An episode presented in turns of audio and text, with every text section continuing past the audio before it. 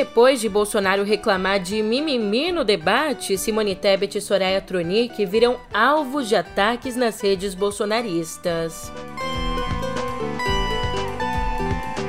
E Chile convoca embaixador do Brasil para esclarecer declarações de Bolsonaro contra Gabriel Boric.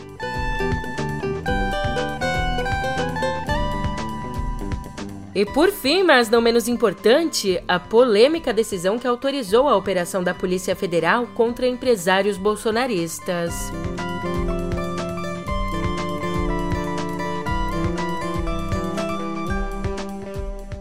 Um ótimo dia, uma ótima tarde, uma ótima noite para você.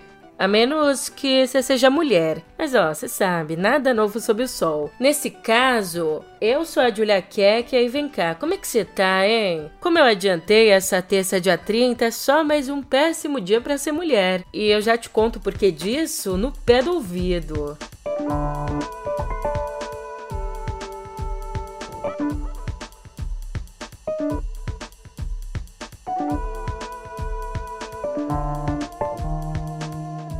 responsáveis pela reação à agressão machista do presidente Jair Bolsonaro à jornalista Vera Magalhães no debate da Band, as candidatas que hoje são senadoras, Simone Tebet e Soraya Tronic, se tornaram alvos de ataques nas redes bolsonaristas. Candidato Ciro, a cobertura vacinal no Brasil vem despencando nos últimos anos.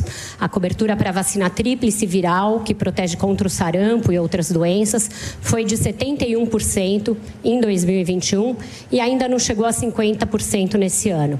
A da poliomielite, que já chegou a ser de 96% em 2012, caiu a índices um pouco superiores a 67%. Queria saber do senhor em que medida o senhor acha que a desinformação sobre vacinas, difundida inclusive pelo presidente da República, pode ter contribuído, além de agravar a pandemia de Covid-19 e causar mortes que poderiam ter sido evitadas, também para desacreditar a população quanto à eficácia das vacinas em geral. Vera, não podia esperar outra coisa de você. Você, eu acho que você dorme pensando em mim. Você tem alguma paixão por mim. Você não pode tomar partido num debate como esse, fazer acusações mentirosas a meu respeito. Você é uma vergonha para o jornalismo brasileiro. Mas tudo bem, não pedi a tua opinião. Não pedi a tua opinião. Olha só, por já está apelando. candidatos, por favor. Já está apelando. Por favor. Já está apelando.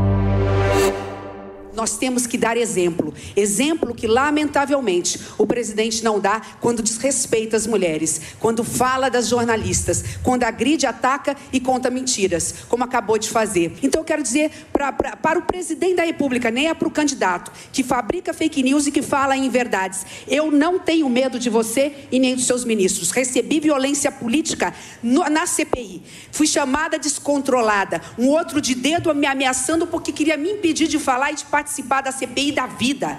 E pior que isso, um ministro seu tentou me intimidar entrando no Supremo Tribunal Federal porque eu denunciei o esquema de corrupção da vacina que Vossa Excelência não quis comprar. Eu quero aqui aproveitar, eu sou muito tranquila, vim na paz, bandeira branca. Só que, quando eu vejo o que aconteceu agora com a com a Vera, com a Vera, eu realmente fico extremamente chateada. Quando homens são tchutchuca como outros homens, mas vêm para cima da gente sendo tigrão, eu fico extremamente incomodada. Aí eu fico brava assim. E digo mais para você: lá no meu estado, tem mulher que vira onça, e eu sou uma delas. Eu não aceito esse tipo de comportamento e de xingamento. E, acima de tudo, disseminar ódio entre os brasileiros e nos dividir. Só entre a noite de domingo e a manhã de segunda foram identificadas 33 correntes de mensagens no WhatsApp contra as duas. Elas foram chamadas de loucas, agressivas e ditadoras. Aliás, algumas postagens distorciam uma fala de Tebet na CPI da Covid para dizer que ela era contra investigar governadores. Já a Tronic, eleita na onda bolsonarista de 2018, foi chamada de traidora por romper com o presidente durante a pandemia.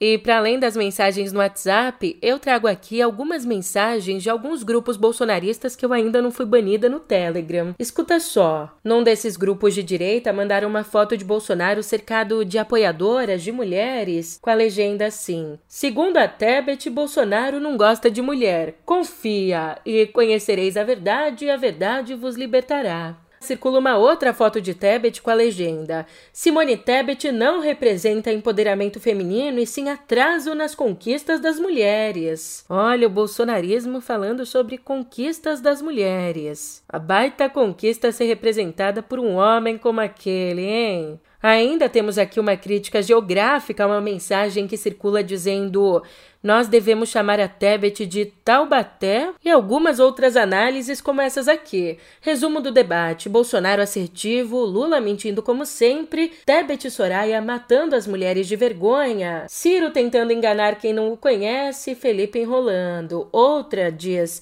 Soraya e Tebet só faltou fazer tricô. E ainda nas repercussões do debate, o governo do Chile convocou o embaixador do Brasil em Santiago, o Paulo Soares Pacheco, a dar explicações sobre as acusações feitas por Bolsonaro ao presidente Gabriel Boric durante o debate. Lula apoiou o presidente do Chile também, o mesmo que praticava atos de tocar fogo em, em metrôs lá no Chile. Em nota, a chancelaria chilena classificou as acusações de Bolsonaro como inaceitáveis e disse que o uso de mentiras, desinformação e tergiversação corrói não apenas o vínculo entre os dois países, mas a própria democracia. E depois de todas essas reações, como não é de se espantar, Bolsonaro decidiu cancelar a sabatina que faria ontem na Jovem Pan. Como conta Vera Magalhães, a equipe do candidato defendia que ele não participasse de mais nenhum confronto entre candidatos. Já Guilherme Amado revela que, depois de uma reunião que aconteceu na tarde de ontem, a coordenação concluiu que a exposição de Bolsonaro é benéfica, mesmo sendo alvo dos adversários, e que por isso ele deve sim ir aos próximos debates. Por sua vez, o comando da campanha do ex-presidente Lula também está reavaliando a participação dele em novos debates, com exceção da participação já confirmada na TV Globo, onde vai acontecer o último debate antes do primeiro turno. Só que, para participar, Lula tem exigido regras que lhe permitam responder imediatamente a ataques. Mas assim, eu tô falando tanto por aqui, mas tanto que agora eu é que te pergunto. Vem cá, você assistiu ao debate da Band? Lula contra Bolsonaro, a vitória de Simone Tebet, o presidente dando um tiro no pé. Mas como é que o eleitor de classe C das periferias urbanas, como essa pessoa viu? A gente tem algumas pistas disso, e esse é exatamente o grupo que vai definir a eleição. Só que não sou eu que te conto que pistas são essas, é o Pedro Doria no novo episódio do Ponto de Partida, que já tá no YouTube do meio.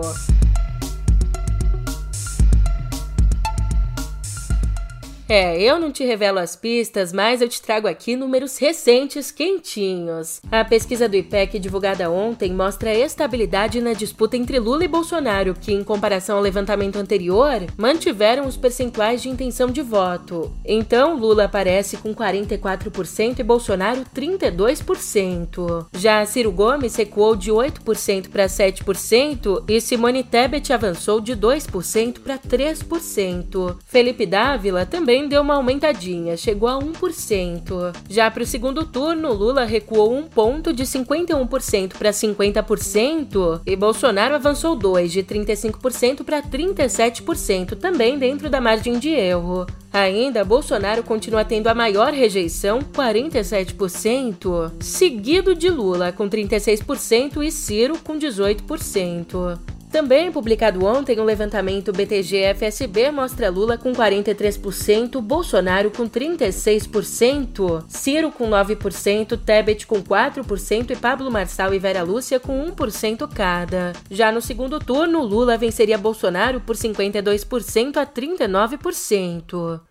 Outra notícia que roubou a nossa atenção ontem: o ministro Alexandre de Moraes, do Supremo Tribunal Federal, divulgou a decisão que embasou o mandato de busca e apreensão contra empresários bolsonaristas que, em mensagens no WhatsApp, defendiam um golpe de Estado caso Lula fosse eleito. Como conta Igor Gadelha, por mais que o pedido da Polícia Federal só tivesse como base a reportagem de Guilherme Amado revelando o caso, o juiz auxiliar de Moraes, o Ayrton Vieira, apontou ligações entre os empresários e o chamado Gabinete do Ódio. É, o Gabinete do Ódio, que, para você lembrar, seria um grupo de assessores e aliados de Bolsonaro encarregado de disseminar notícias falsas ali nas redes sociais. Inclusive, esse grupo já é alvo de investigação no STF sob o comando de Moraes. Aliás, nessa recomendação para que o ministro autorizasse a ação, Vieira diz que os empresários seriam um núcleo financeiro com o objetivo de atacar integrantes das instituições públicas, desacreditar o processo eleitoral brasileiro e reforçar o discurso de ódio. Enquanto isso, Moraes, na condição de presidente do TSE, marcou para amanhã uma nova reunião com o ministro da Defesa, o Paulo Sérgio Nogueira, para tratar da segurança das urnas eletrônicas.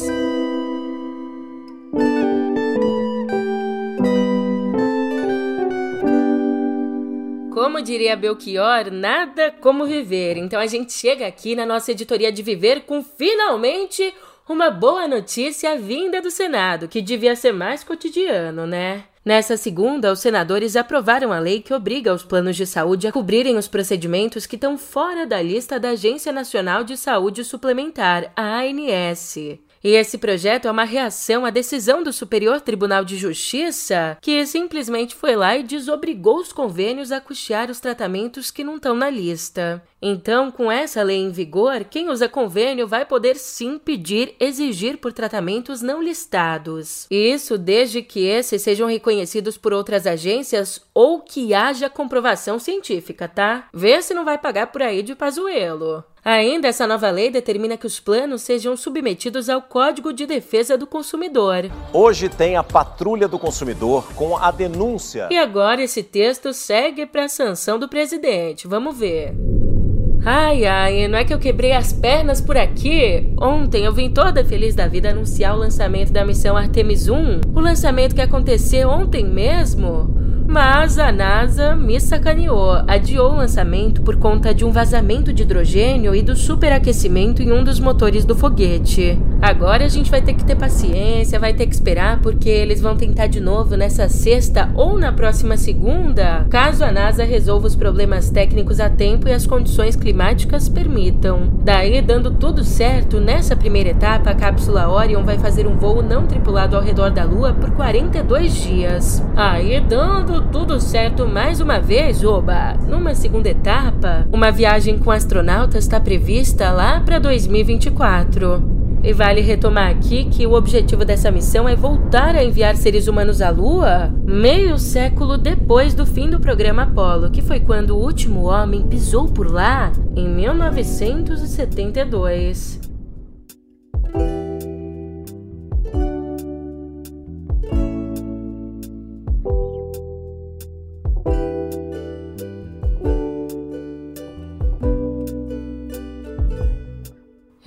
Por meio de uma medida provisória, Bolsonaro adiou o pagamento dos incentivos à cultura previstos pela Lei Aldir Blanc II e pela Lei Paulo Gustavo. Na verdade, na verdade, ele tinha mesmo é vetado as duas leis, mas esses vetos foram derrubados pelo Congresso lá em julho. Então, nessa medida provisória, Bolsonaro determinou que alguns dos repasses fiquem para 2023, já outros vão ficar para 2024. Lembrando que essas leis foram criadas para que estados e municípios possam incentivar as atividades culturais que foram bastante prejudicadas pela pandemia. E essa medida do presidente que então adia os pagamentos entra em vigor imediatamente. Mas vai lá cobrar do seu deputado, porque ela pode ser derrubada ou mudada pelo Congresso. É claro que eu vou falar dela. Um outro assunto que tem dado o que falar é Taylor Swift, que aproveitou os dias de glória ontem ali no VMA para anunciar Midnights, o novo álbum de inéditas dela, que vai ser lançado lá no dia 21 de outubro. Nas redes sociais, ela disse que essa é uma coleção de músicas escritas no meio da noite, uma jornada através de terrores e doces sonhos, classificando ainda o disco inteiro como as histórias de 13 noites sem dormir espalhadas ao longo da vida dela. Só 13 noites sem dormir? Nossa, Taylor, tá? Tudo bem, tudo em dia aí, hein? Brincadeira. Ó, com esse anúncio, a Taylor fechou uma noite de ouro, já que antes levou para casa o astronauta por melhor vídeo, melhor vídeo longo e melhor direção graças a Outwell. Ah, e com tudo isso, ela ainda se tornou a primeira artista a ganhar três vezes o melhor vídeo do ano. As outras vezes foram com Bad Blood, de 2015, e com You Need to Calm Down, de 2019.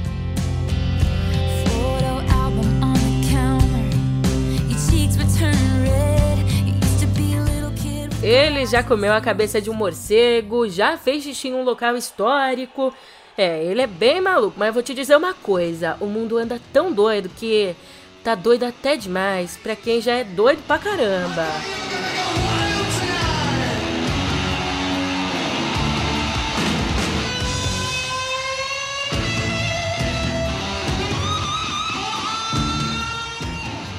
Eu não tô brincando não, por mais que ele tenha fama de maluco, o cantor de heavy metal Ozzy Osbourne anunciou que pretende voltar junto com a esposa, a empresária Sharon Osbourne, para sua Inglaterra natal. E o motivo disso é a sensação de insegurança nos Estados Unidos. Ele não é nem doido de ficar por lá, tá vendo só? Em uma entrevista recente, ele, que vive em Los Angeles há 20 anos, explicou a decisão dizendo que, abre aspas, Deus sabe quantas pessoas morrem em massacres em escolas. Houve um tiroteio em Vegas naquele show, é maluco.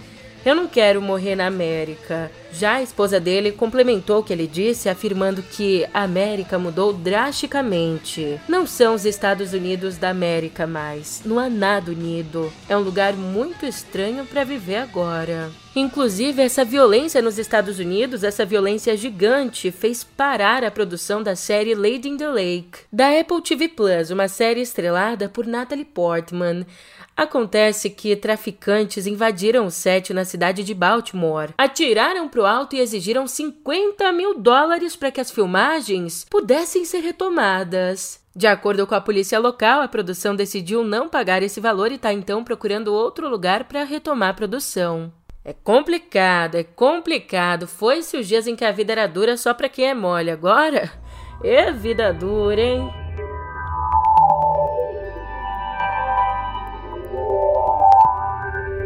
Vai vendo, vai vendo. O ex-chefe de segurança do Twitter, o Peter Zático, que denunciou a rede por falhas de segurança e por mentir sobre as práticas de privacidade e de moderação de conteúdo. Bom, ele foi intimado por ninguém mais, ninguém menos que pelo bilionário Elon Musk a depor na justiça. Aqui, Musk quer que Peter testemunhe ali no processo que enfrenta contra o Twitter depois de desistir da compra da plataforma. Uma desistência que aconteceu em abril desse ano. É, nem parece, mas já faz aí quatro meses desde que o Musquinho desistiu do Twitter. E veja bem, nessa intimação que ele enviou ao Peter na quinta e apresentou publicamente nessa segunda, os advogados solicitam todos os documentos relacionados à mediação de usuários ativos diários monetizáveis e também as informações sobre contas falsas e spam, já que o próprio Musk está usando essa falta de dados como um argumento para não comprar a rede social. E além desse processo aí da briga entre o Twitter e Elon Musk, o Peter Zático vai testemunhar contra a rede social no Congresso dos Estados Unidos depois depois de ter a denúncia aceita pelo Departamento de Justiça dos Estados Unidos e por outros órgãos federais.